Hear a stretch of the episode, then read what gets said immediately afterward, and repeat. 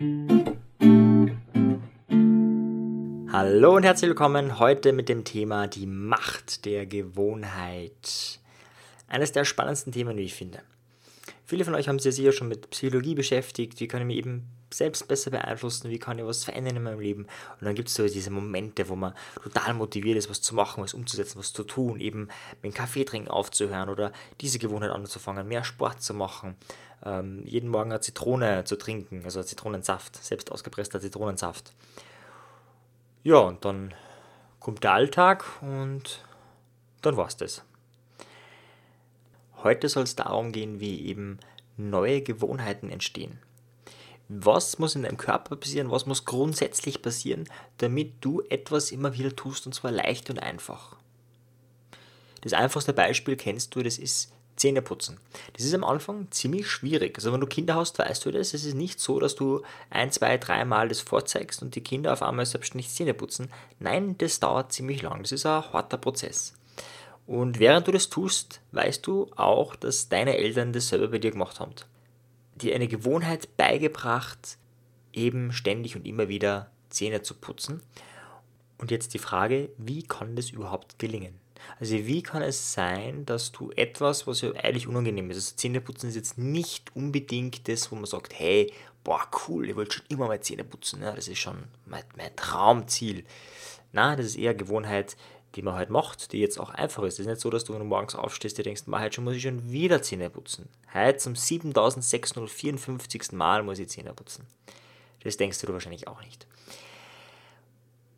Was macht es also aus, dass Gewohnheiten leicht und einfach entstehen? In dem gleichnamigen Buch Die Macht der Gewohnheit werden so drei Dinge eruiert, die wichtig sind, um eine Gewohnheit zu erzeugen. Beziehungsweise es sind eigentlich drei Elemente, die aufeinander folgen. Und das mittlere Element das ist einfach die Routine, also ist die Gewohnheit selbst.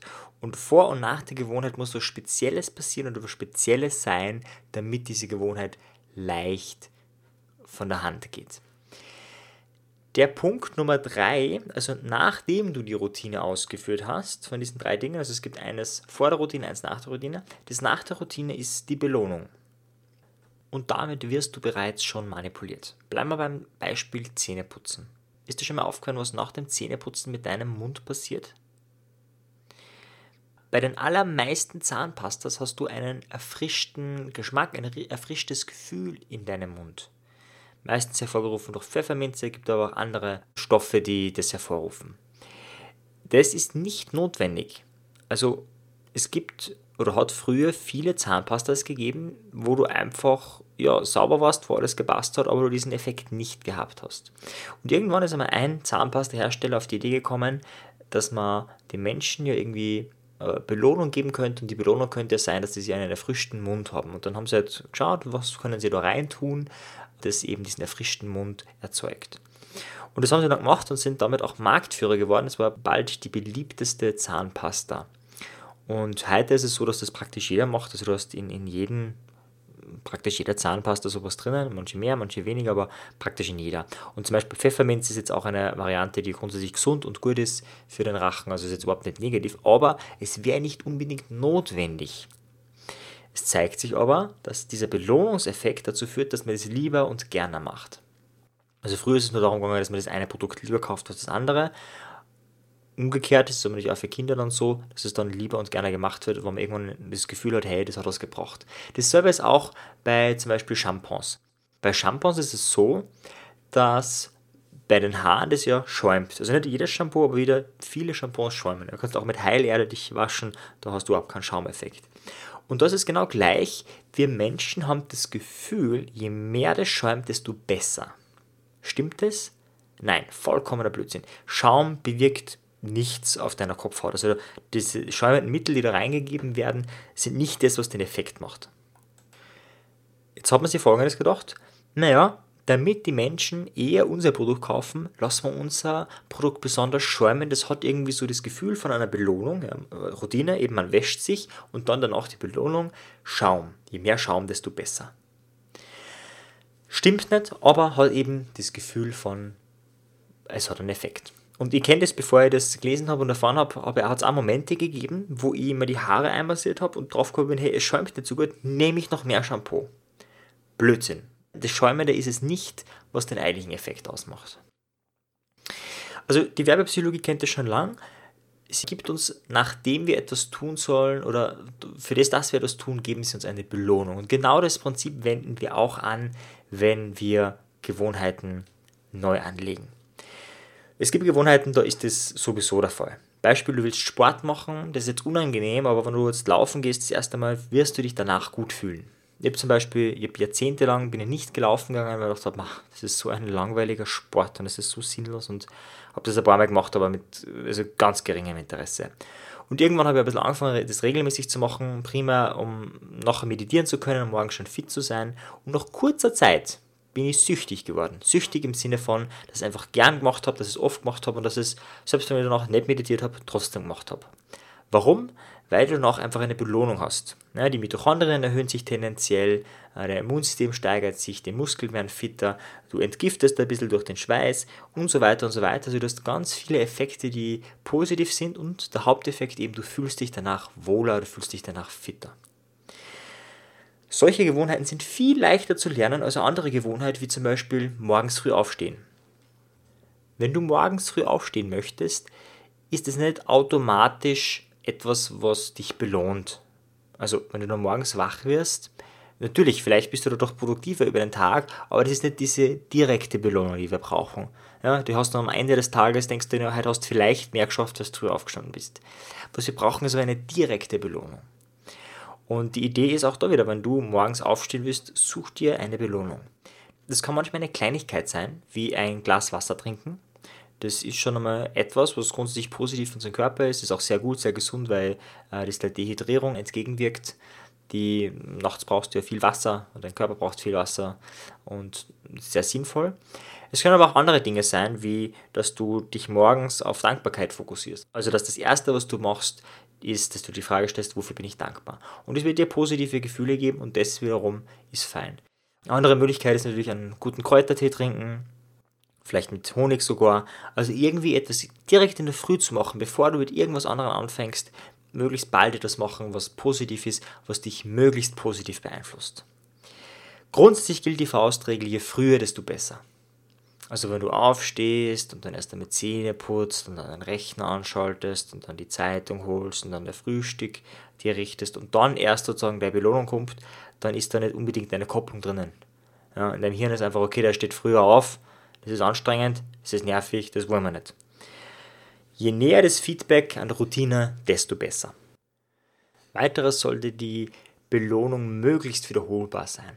Also die Idee ist nicht, jedes Mal eine neue Belohnung zu finden, Einmal machst du Bewegung, einmal isst du Schokolade, einmal trinkst du ein gutes Getränk, einmal, äh, weiß nicht, machst du mit deiner Partnerin auf und äh, ihr küsst euch oder was auch immer. Die Idee ist, dass es möglichst konstant bleibt, eben damit sich eine Gewohnheit einschläfen kann.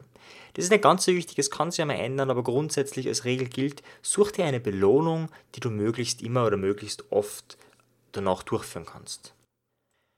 Bei ganz vielen Dingen brauchst du das gar nicht. Also Wasser trinken zum Beispiel ist auch schon eine Form der Belohnung. Wenn du mehr Wasser trinken willst und morgens anfängst zu trinken, ist es für viele so, dass wenn die das ein paar Tage lang machen, dass sie die Gewohnheit schon einschläft, weil das schon eine Form von Belohnung ist. Der Körper fühlt sich besser, er kann besser entgiften, du hast ein besseres Körpergefühl.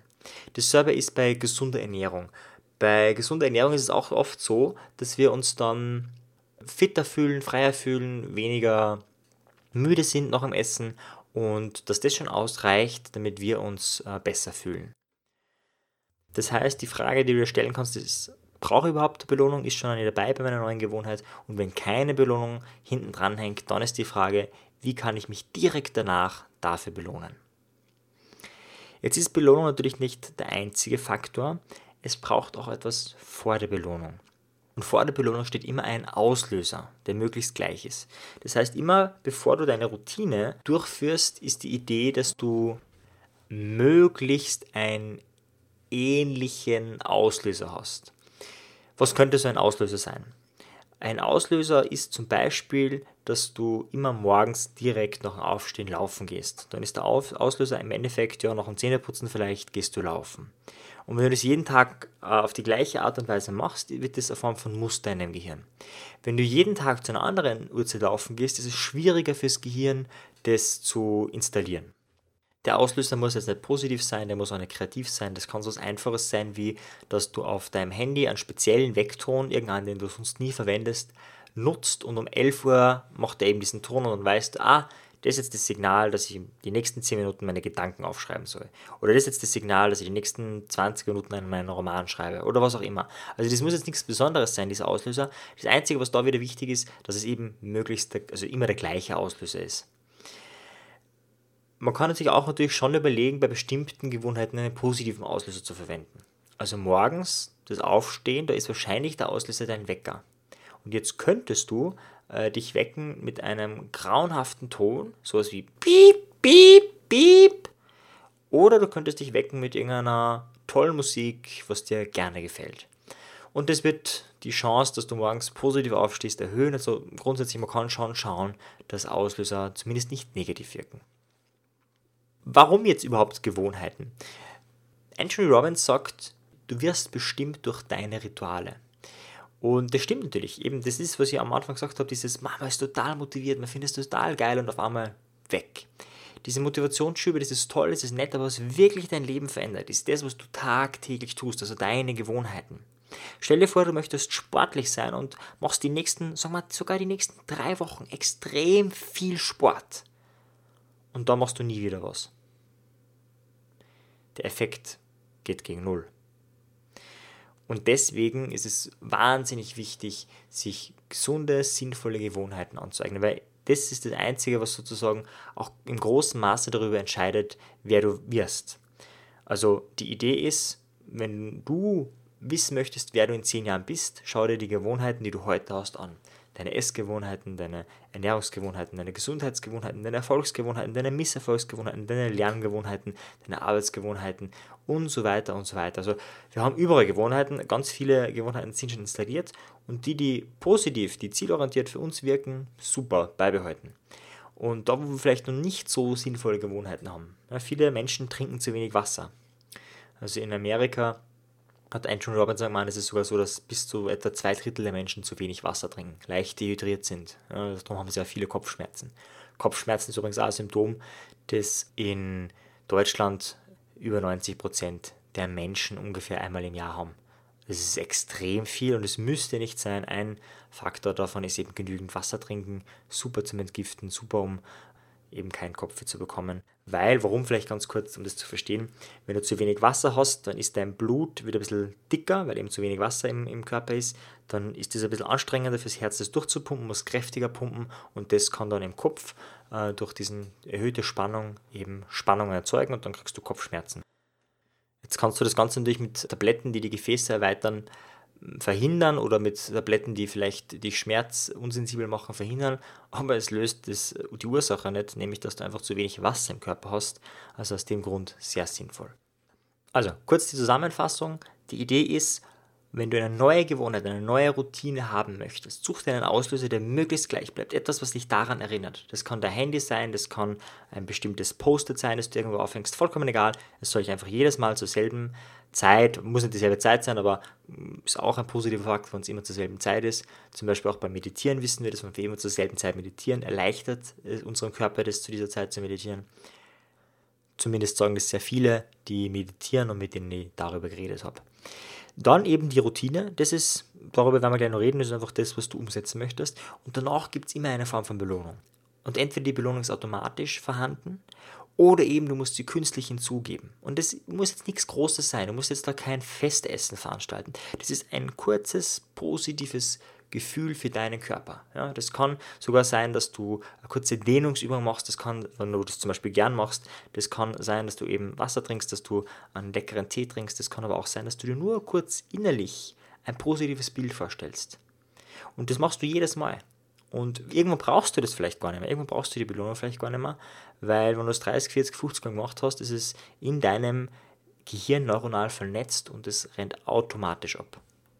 Du könntest sogar künstlich grinsen. Sogar das kann man messen, ist in deinem Gehirn eben mit Endorphinen, also mit Glückshormonen verbunden. Sogar wenn du grinst, dann ist es kein echtes Grinsen, ist es positiv und das könnte auch eine Belohnung sein. Also da geht es um nichts Großartiges, aber es sollte eben etwas da sein und dann ist die Wahrscheinlichkeit sehr hoch, dass es auf Dauer zu einer festen, eingefahrenen Gewohnheit wird.